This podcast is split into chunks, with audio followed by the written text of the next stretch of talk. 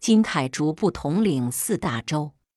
久远之前有一金城地方，当地国王名为金子，释迦牟尼佛那时即转生为金子国王太子，名为金凯。金凯又有一妹，名为金光。金光后与一大臣之子名为玉京者贪享世间妙玉，以致因不敬行而毁坏种姓规矩。国王得知后，便欲将公主与大臣之子统统杀死。后当二人看见金凯来至面前时，金光一言不发，只是伤心隐气。玉京则可怜巴巴说：“我俩因做坏事故而要遭受惩罚，我死倒不足为惜。但这世上有谁会忍心看着金光被人杀死？”更何况她还是你妹妹，所以请你无论如何也要保护好她。金凯立刻对他俩生起悲心。后当行刑者赶来欲取二人性命时，金凯死死拉住他们所乘马车不放。行刑者无奈说道：“金凯，你是我们好友，但此次乃国王发令，任谁也不敢违抗。”我们若不杀掉他俩，自己就难以存身。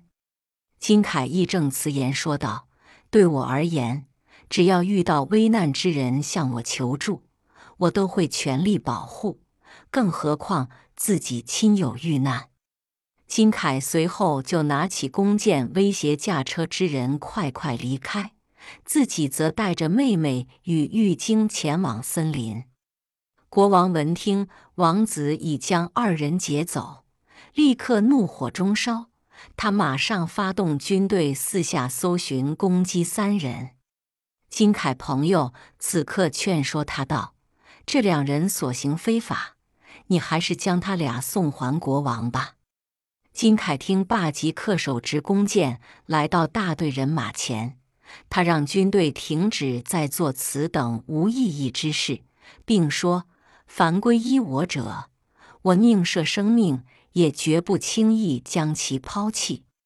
这些人平日就知道金凯过人威力与顽强毅力，此时经王子劝说后，纷纷议论道：“如我们杀了王子，王子万一真的死去，国王一定会后悔不已。”想到这，众人便相继返回。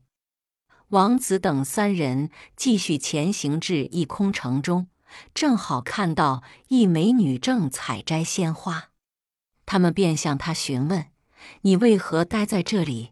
美女就向他们诉说了自己悲惨身世：“我曾是一国王公主，怎奈这里有六十夜叉专吃人与畜生，待他们全被吃光后，我一人就可怜兮兮。”被夜叉当成仆役伺候他们，众夜叉来时，你们务必小心谨慎。王子则将他们三人经历讲给这位美女。女人闻言不禁对王子升起强烈贪执之意，她向王子提出欲为王子之妻，王子也随顺答应。后当夜叉前来时，金凯张弓搭箭。在不离大悲心之心态中，与众夜叉激烈交锋，结果因其福德力所感，夜叉没能损伤金凯一根汗毛，而他所射之箭则渐渐穿透夜叉躯体，以致夜叉鲜血横流。长时鏖战后，金凯箭足一直源源不竭，无法穷尽。大多数夜叉慑于他强大威力，纷纷投降。剩下小部分夜叉则在王子前恭敬说道：“你若丢下弓箭，我们就为你指点宝藏。”王子放下剑后，他们就将种种珍宝悉数供养。金凯王子名声随后日益响亮，财富也日渐增多。而别处地方之人亦相继迁移到王子所居之地。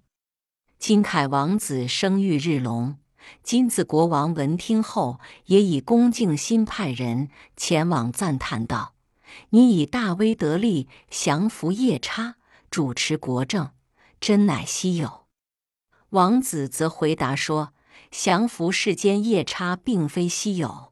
我更将难以降服之烦恼夜叉随意掌控。不为如此，我还想在涅盘之城里登上如来法王位。”传国王口信者听到后，也不免击节赞叹一番。金凯后又扶植玉京登上王位，自己即遵从父王教言回国，并当上新国王，且逐渐成为整个四大部洲国王，以佛法治理国家，利益众生。